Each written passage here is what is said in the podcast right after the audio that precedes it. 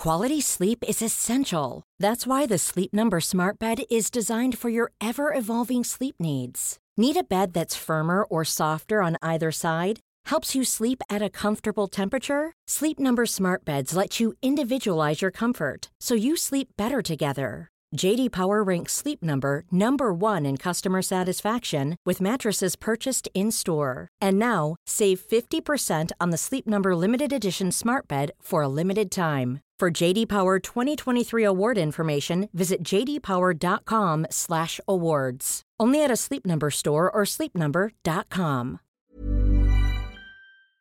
Allô Internet! Aujourd'hui, on se retrouve pour une nouvelle vidéo. Je suis présentement dans mon nouveau chez moi. Ça, c'est mon salon. Ben là, vous voyez pas grand chose. Mais euh, inquiétez-vous pas, je pense que dès la semaine prochaine, je vais être de retour euh, dans ma bibliothèque. Je suis en train de me construire une belle grosse bibliothèque pour pouvoir mettre tous mes livres et qu'ils soient tous alignés et non un par-dessus l'autre comme avant. Euh, mais c'est un petit peu long s'installer puis euh, bon ben c'est ça je, filme ici en attendant mais je trouve pas ça si mal là, heureusement. Regardez mon sofa mais je pense que vous voyez pas de temps mais c'est vraiment j'ai tout sélectionné mon sofa euh soigneusement avec des belles couleurs. Bon sinon je vous dis rapidement la vidéo d'aujourd'hui va être assez difficile donc je veux mettre un petit euh, trigger euh, and content warning. C'est rough comme vidéo. Et là je faisais des recherches. En fait j'avais presque fini mes recherches puis là j'ai vu que d'autres youtubeurs en ont parlé euh, des youtubeurs francophones puis c'est toujours un peu frustrant de faire ça parce que plusieurs vont dire dans, la, dans les commentaires je connais cette histoire là Écoutez, je comprends, mais moi j'ai envie de la raconter, puis peut-être que je vais la raconter différemment, peut-être plus rapidement, peut-être plus longuement. Je sais qu'il y en a plusieurs d'entre vous qui suivent pas tous les youtubeurs de True Crime, il y en a qui suivent tout. c'est sûr que ça se répète les sujets, mais euh, si vous me suivez juste moi, ben je pense que je vais pouvoir euh, vous faire découvrir une nouvelle histoire. Et euh, sinon, passons à notre sponsor d'aujourd'hui. Alors la vidéo d'aujourd'hui est sponsorisée par nul autre que Anna Louisa. Donc si vous voulez renouveler votre collection de bijoux pour cet été avec des bijoux genre estival, je pense vraiment que vous allez trouver ce qu'il vous faut sur le site Anna Luisa. Moi j'adore ça parce que je trouve que les bijoux sont simples, sont élégants, ils durent longtemps, puis ça tombe bien car j'ai 10% de rabais à vous offrir pour votre prochaine commande. Par exemple, dans ma commande précédente, j'ai fait des choix euh, différents. Je porte pas mal toujours le même pendentif, mais là j'ai essayé de faire différent. J'ai celui-ci qui va avec ma bague que j'adore. Honnêtement, j'adore les bagues de Anna Luisa. Je trouve qu'elles sont toujours belles. Ils vont avec tout. Et sinon, j'ai des belles boucles rêve avec un petit peu de verre car j'aime porter du verre. J'en ai un peu sur mes vêtements. Fait que ça fait changement puis encore là comme je vous dis ça dure quand même très très longtemps c'est sûr faut en prendre soin mais moi euh, je me lave fréquemment avec mes bijoux Anna Luisa je prends ma douche avec j'ai pas eu de problème jusqu'à date. Donc c'est cool parce que c'est vraiment des bijoux de qualité supérieure. Les prix commencent à partir de 39$ et ça va en montant. Donc c'est quand même des bijoux de luxe pour pas cher. Et en plus, ils ship partout dans le monde. Et ça très très rapidement. Moi je fais une commande à Ana Luisa, je l'ai la semaine suivante. Donc pour avoir 10% de rabais sur votre prochaine commande, vous n'avez qu'à cliquer sur le lien dans la barre de description. C'est aussi une des manières que vous pouvez m'encourager parce que si vous achetez avec mon code promo, Anna Luisa va renouveler les sponsors puis ça me permet justement de faire des vidéos et d'en vivre. Donc merci encore une fois à Anna Luisa de sponsoriser cette vidéo et on se voit après ceci.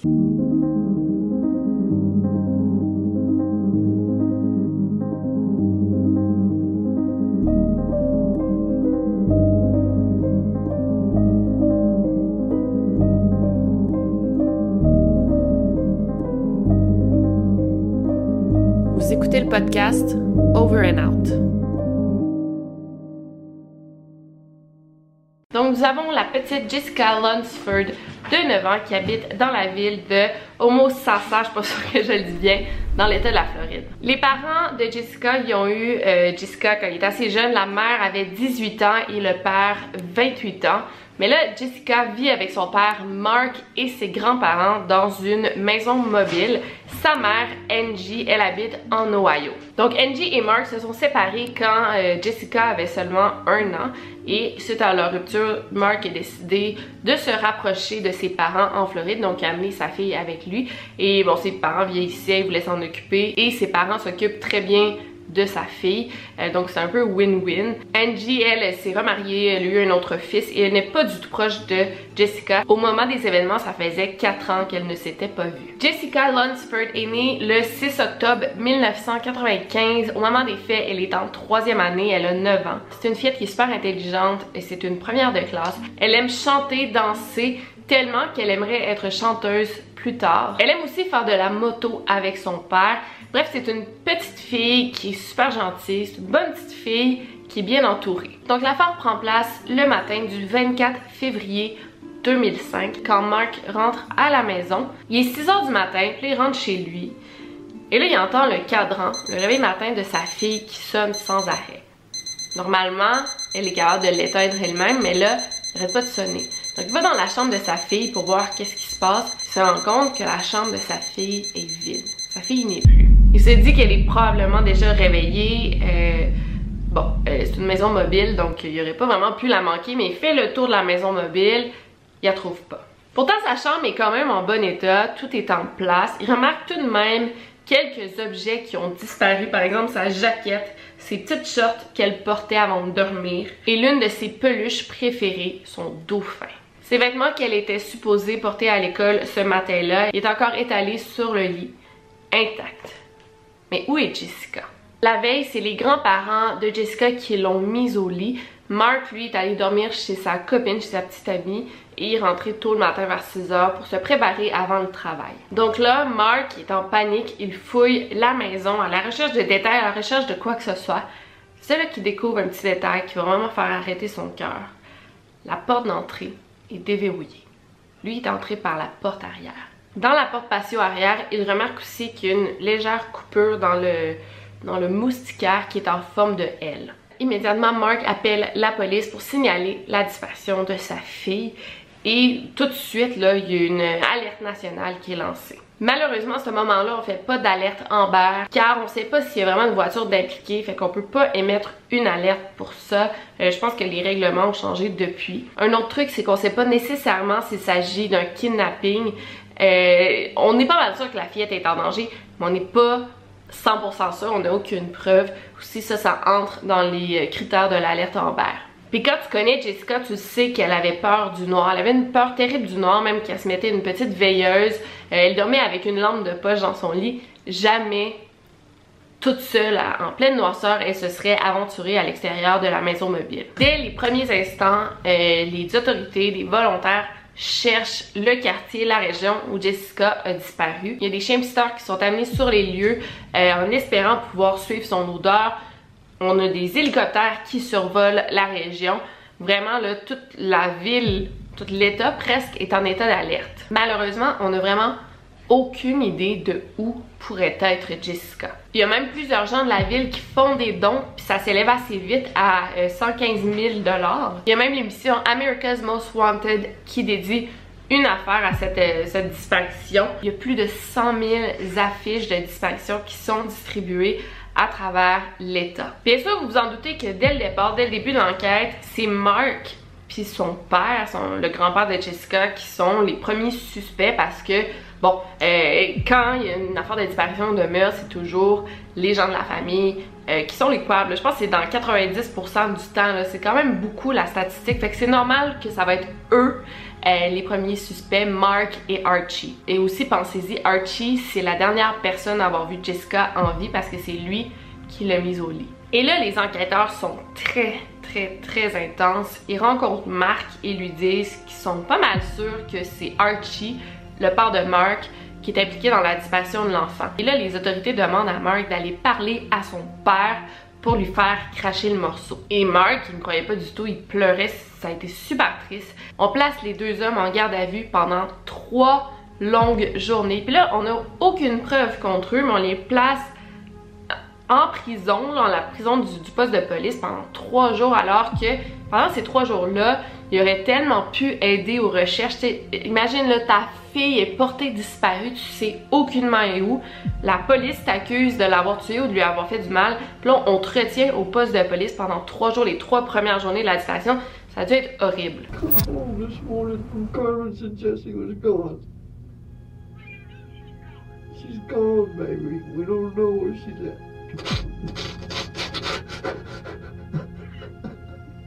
Archie.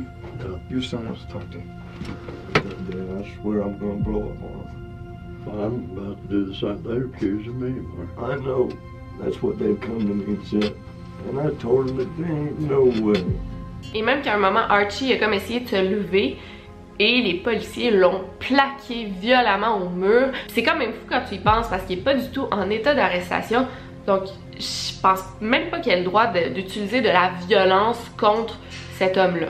Le 27 février, les enquêteurs ils publient, ils release une image captée d'une caméra de surveillance où on voit un homme accompagné de deux jeunes enfants puis une des enfants ressemble à Jessica. Et en plus de ça, l'image elle a été captée seulement quelques heures après la disparition de Jessica. Étrangement, dès le départ, la famille qui a vu cette image a dit ben non, c'est pas Jessica, on peut comprendre, elle lui ressemble, mais c'est définitivement pas elle. Et qui de mieux placé pour savoir ça, c'est sa famille, ses grands-parents, son père. Mais la police a quand même décidé de publier l'image dans les médias, ce qui est vraiment weird. Tu sais, le père il a confirmé que c'était pas elle, puis il publie quand même l'image. L'homme de la photo s'est même rendu au poste de police, puis il a dit Ok, c'est pas moi, genre, publiez pas ça, c'est pas moi. En effet, ils ont posé des questions, c'était pas du tout un suspect, je pense que les deux filles c'était ses enfants à lui. Premièrement, c'est- de la merde pour la réputation de l'homme, mais deuxièmement, c'était leur seule piste. Fait que là, ils sont comme de retour à la case 1. Heureusement, le département de police de la Floride, ils ont vraiment pris ça au sérieux et ils ont décidé de faire une liste de tous les délinquants sexuels de la région. Il y avait un gros total de 208 délinquants sexuels, ce qui est énorme. La région, c'est euh, Citrus County. Et parmi les 208 délinquants sexuels, il y en avait 50 qui habitaient dans le voisinage de Jessica. Chacun de ces hommes ont reçu une petite visite de la part euh, des enquêteurs. Donc, grâce à leur alibi, à leur profil, euh, ils ont pu éliminer des suspects. Mais il y a un homme qui a vraiment, vraiment attiré l'attention des policiers. C'est le 15 mars qu'il a été rencontré et il connaissait Quality sleep is essential. That's why the Sleep Number Smart Bed is designed for your ever evolving sleep needs. Need a bed that's firmer or softer on either side? Helps you sleep at a comfortable temperature? Sleep Number Smart Beds let you individualize your comfort so you sleep better together. JD Power ranks Sleep Number number 1 in customer satisfaction with mattresses purchased in-store. And now, save 50% on the Sleep Number limited edition Smart Bed for a limited time. For JD Power 2023 award information, visit jdpower.com/awards. Only at a Sleep Number store or sleepnumber.com. un peu Jessica à cause de leur cercle social, si on veut, euh, mettons à cause de, son école, de son église, de sa famille, du voisinage, ils savaient c'était qui Jessica. L'homme était en dehors de la région au moment où les policiers l'ont sont allés pour le rencontrer. Ça faisait euh, deux semaines qu'il était parti quand même. Les policiers ils ont dit ok t'as 48 heures pour revenir chez toi, pour venir au poste de police, sinon on va dévoiler ton identité comme étant le suspect numéro un dans l'affaire de l'enlèvement de Jessica. L'homme ne s'est pas plié à l'ultimatum, donc il s'est pas présenté au poste de police et les policiers ne savaient pas comment le localiser, donc son nom a été dévoilé. C'était un homme de 46 ans nommé John Evander Cooey euh, qui vivait à environ 3 km de la maison de Jessica. Mais il était presque toujours chez sa demi-sœur qui habitait en face de chez Jessica, en fait de la maison de sa demi-sœur, on pouvait voir Jessica qui jouait dans sa cour. Donc on sait pas c'est qui cet homme parce que la famille le connaissait aucunement. Fait que c'est pas vraiment vrai qu'il connaissait Jessica, sûrement qu'il il allait à la même église, mais la famille ne savait pas c'était qui du tout. Donc John Couey avait vraiment un lourd passé criminel. Il y avait eu en tout 24 arrestations, donc cambriolage, porter une arme sans permis, outrage public à la pudeur, intoxication sur la voie publique, conduite en état d'ébriété et fraude. Donc ça fait plusieurs charges à son dossier. En 1978, il a fait un cambriolage euh, dans une maison et à l'intérieur de la maison, il y avait une fillette. Puis il est allé dans sa chambre, il a mis sa main sur sa bouche pour l'empêcher de crier et il l'a euh, touché à des endroits inappropriés. Il a aussi été arrêté en 1991 pour avoir touché un enfant de 5 ans. Donc clairement, c'est un pédophile. Puis en plus de ça, il pouvait voir la petite Jessica presque à chaque jour. C'est important aussi de dire qu'il avait une addiction au crack et euh, qu'il avait plus le droit de conduire. Le 14 mars, la demi-sœur de John a donné la permission aux policiers de fouiller sa maison mobile et c'est dans la chambre de John qu'ils ont retrouvé un matelas taché de sang et le sang contenait l'ADN de Jessica et de John. Le 17 mars, Cooey a été arrêté en Georgie pour possession illégale de cannabis et là, il a été arrêté et amené en prison de Citrus County en Floride. C'est à ce moment-là qu'il a été chargé pour le meurtre de la petite Jessica Lunsford. Dès le lendemain de son arrestation, John a fait une confession qui a été filmée où il avouait avoir kidnappé, violé et tué Jessica. En fait, il raconte exactement comment c'est arrivé. Donc la journée de la disparition, il est allé dans la maison de Jessica dans le but de la cambrioler, mais c'est là qu'il a vu l'enfant. Ça a vraiment été impulsif, mais il a décidé de la kidnapper. Donc il l'a pris, il a dit tu cries pas, tu fais rien. Et il avait déjà vu Jessica en train de jouer dehors, mais il pensait qu'elle avait 6 ans et non 9 ans. Donc il a attrapé Jessica, il lui a ordonné de le suivre dehors, et là il l'a amené dans la maison de sa demi-sœur où il l'a violée toute la nuit. Pauvre petite, j'imagine même pas à quel point elle a dû avoir terriblement peur. Donc il l'a violée, il l'a gardé dans son lit toute la nuit et il l'a reviolée le lendemain matin. Après ça, ben, il devait aller travailler. Fait qu'il a placé Jessica dans un placard puis il lui a ordonné de rester là. Et en effet, il est allé travailler toute la journée, travailler au Billy's euh, Truck Lot. Et il a séquestré la fillette pendant trois longues journées. Et ce qui est fou, là, vraiment fou dans tout ça, c'est que euh, dès le début de l'enquête, les policiers ont vraiment fait du porte-à-porte -à, -à chaque maison du quartier et sont allés à ce trailer-là. Ils ont parlé à Dorothy, la sœur euh, de John, mais ils sont pas rentrés. Ils sont juste restés dehors, ils l'ont interrogé, ils ont posé quelques questions. Mais s'ils étaient rentrés dans euh, le trailer, ils auraient trouvé Jessica parce qu'elle était encore en vie à ce moment-là. C'est horrible. À la troisième journée, il a ordonné à Jessica euh, d'entrer dans deux sacs de poubelle. Il lui a attaché les poignets avec genre la corde, euh, le câble de son speaker. Donc il a dit entre dans les sacs de poubelle, je vais aller te porter chez toi. C'est tellement triste parce que c'est sûr que Jessica l'a cru, tu sais. Elle a dit ok on va me ramener chez moi enfin. Donc elle est allée volontairement dans les sacs de poubelle. Et là, je, faisais des recherches, j'avais envie de pleurer. Là il a, il a pris les sacs de poubelle puis il est juste allé les enterrer. Fait que Jessica, elle a été enterrée vivante après avoir vécu trois jours de calvaire. Donc après avoir raconté tout ça aux policiers, euh, ils lui ont fait passer le test du polygraphe. Après l'examen, il a dit genre pas besoin de me dire les résultats, je les connais déjà. Pouvez-vous faire revenir les enquêteurs? Quand les enquêteurs sont revenus, John s'est excusé auprès d'eux euh, parce qu'il leur avait fait perdre leur temps et il leur a dit ok venez avec moi, je vais vous montrer où est le corps de Jessica. Donc en quelques minutes, les policiers se sont dépêchés pour aller sur les lieux où il avait enterré son corps. Dans la nuit du 18 au 19 mars, entre 3h30 et 4h30 du matin, ils ont déterré son corps. Elle était enterrée dans les sacs de plastique, les sacs de poubelle, et c'était pas un trou super profond, genre deux pieds de profondeur, puis c'était comme caché avec plein de feuilles mortes. Elle était à genre moins de 200 mètres de sa maison, c'est tellement triste. Et le matin qu'ils ont déterré son corps, euh, Mark, son père, il a dit Je disais toujours qu'elle allait rentrer à la maison.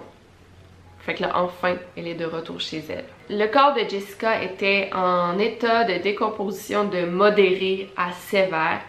Il y a plein d'autres détails qui sont complètement dégueulasses. Je veux quand même vous les dire. Jessica avait tenté de s'enfuir par... Euh, ben, elle avait essayé de faire des trous dans les sacs de poubelle, mais elle avait les poignets attachés, fait que c'était difficile. Mais elle a quand même réussi à percer des trous euh, avec sa main et ses deux doigts avec lesquels elle avait percé le trou, ben il était comme resté en dehors très longtemps, fait qu'il était déjà genre squelettique. Là. Elle a suffoqué pendant 2-3 minutes avant de mourir totalement d'un manque d'oxygène. Ce qui est horriblement triste là-dedans, c'est qu'on l'a retrouvée morte, agrippée à son petit dauphin en peluche. C'était comme son seul réconfort avant de mourir. Sérieux, moi je me demande toujours comment un parent survit à ça. Là.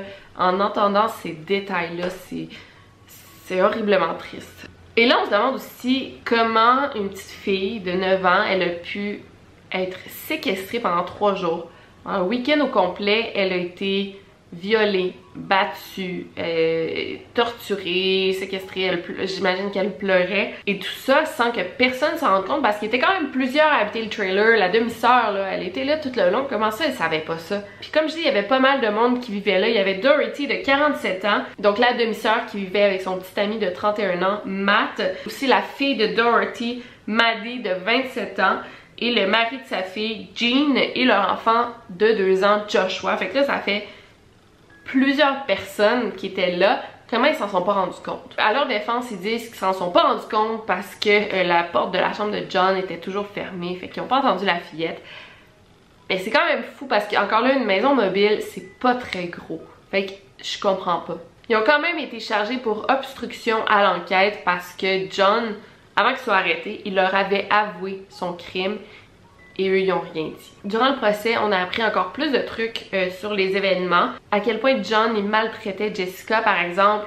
Elle était dans le placard et il y avait les nouvelles euh, à la télévision où ses parents la cherchaient. Et John montait le son pour que la petite Jessica voit toutes les recherches qui étaient faites pour elle, mais était juste à côté de la maison. Aussi, durant les procès, il a comme essayé de se justifier en disant que Jessica s'était jamais défendue, donc qu'elle était consentante, ce qui est out of this world, ça n'a pas de sens. Durant le procès, le juge a aussi déclaré que la confession de John n'était pas admissible en cours parce que, bon, il l'a enregistré et tout, mais ils n'ont jamais dit qu'il avait le droit à un avocat. Alors au départ, sa confession n'a pas été valide, mais finalement, elle a été admissible ainsi que tout ce que dit aux enquêteurs. Puis de toute façon, il y avait pas mal de preuves euh, matérielles, dont l'ADN de John et de la fillette. Il y avait du de John. Aussi dans le placard, il y avait une boîte de pizza avec les empreintes digitales de Jessica ainsi que sur la table en verre dans sa chambre. Donc tout ça, c'est des preuves super importantes puis avec ça, on peut le condamner. Puis aussi, dès le départ, euh, c'était tellement difficile de trouver des juges impartiaux parce que comment tu peux rester impartial face à une tragédie comme ça, euh, surtout quand ça a eu lieu dans ta ville. Donc, ils ont dû déplacer le procès à Miami. Donc finalement, le 7 mars 2007, John Cowie a été reconnu coupable pour meurtre au premier degré, kidnapping, cambriolage et agression sexuelle. John Cowie a été reconnu coupable et condamné à la peine de mort, mais c'est toujours super long euh, dans le couloir de la, peine de mort. Fait, que, ça a été super long avant la condamnation. Euh, il, est, mort euh, d'un cancer en prison le 30 septembre 2009. Après la mort de Jessica, son père, qui est devenu activiste vraiment pour le droit des enfants, c'est fou. Puis il a même instauré une nouvelle loi, le Jessica Lunsford Act, pour qu'il y ait un tracking beaucoup plus strict des délinquants sexuels pour pas que ce genre de situation se reproduise.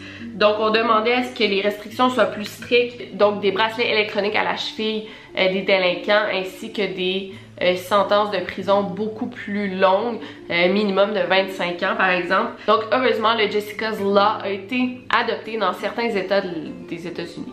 C'est tout pour cette histoire, c'est une des histoires les plus tristes que j'ai entendues honnêtement, mais son père c'est beau par exemple parce qu'il fait quand même preuve de résilience et il est extrêmement courageux, extrêmement fort et il veut vraiment changer les choses pour que la situation avec sa fille, ça se reproduise plus du tout. Donc euh, voilà, je voulais vous partager ça. Euh, j'espère que vous avez aimé cette vidéo et euh, sinon on se revoit la semaine prochaine pour une nouvelle affaire. Et c'est vrai, n'oubliez pas le lien dans ma barre d'infos pour 10% de rabais dans votre prochaine commande, Anna Luisa. Et d'ici là, n'oubliez pas de garder l'œil ouvert. Over and out. I miss you, I miss you, I miss you all the time. I wish that, I wish that, I wish that you were mine. I miss you.